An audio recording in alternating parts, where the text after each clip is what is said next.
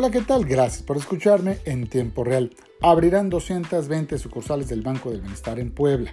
Sin grilla, pero sin pausa, la Secretaría del Bienestar Federal, que representa a Rodrigo Abdala, avanza en Puebla. Hasta ahora, la dependencia atiende a 420 mil adultos mayores, quienes reciben pensión de 2.620 pesos bimestrales.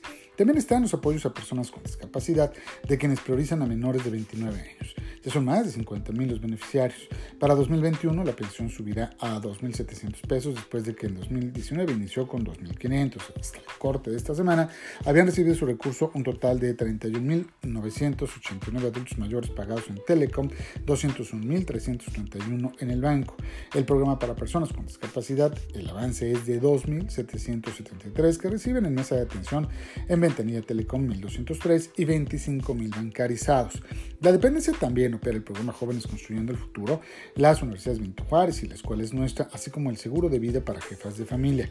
En total, la Secretaría ejecuta 12 programas, incluidos créditos a la palabra, en suma tienen a 1.5 millones de beneficiarios en Puebla.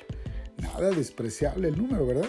Sin mucho ruido, pero sí muchas nueces. Está a punto de abrir el Banco de Bienestar, pues se construyen 220 sucursales, 37 ya construidas y próximas a inaugurarse, principalmente en municipios donde no hay sucursal bancaria alguna, donde brindarán operaciones oficiales y darán los servicios de la banca comercial.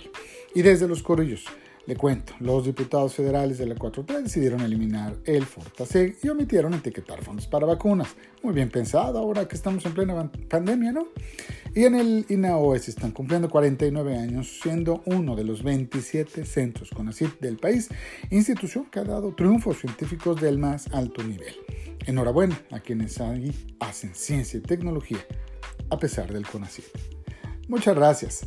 Nos escuchamos el martes en tiempo real.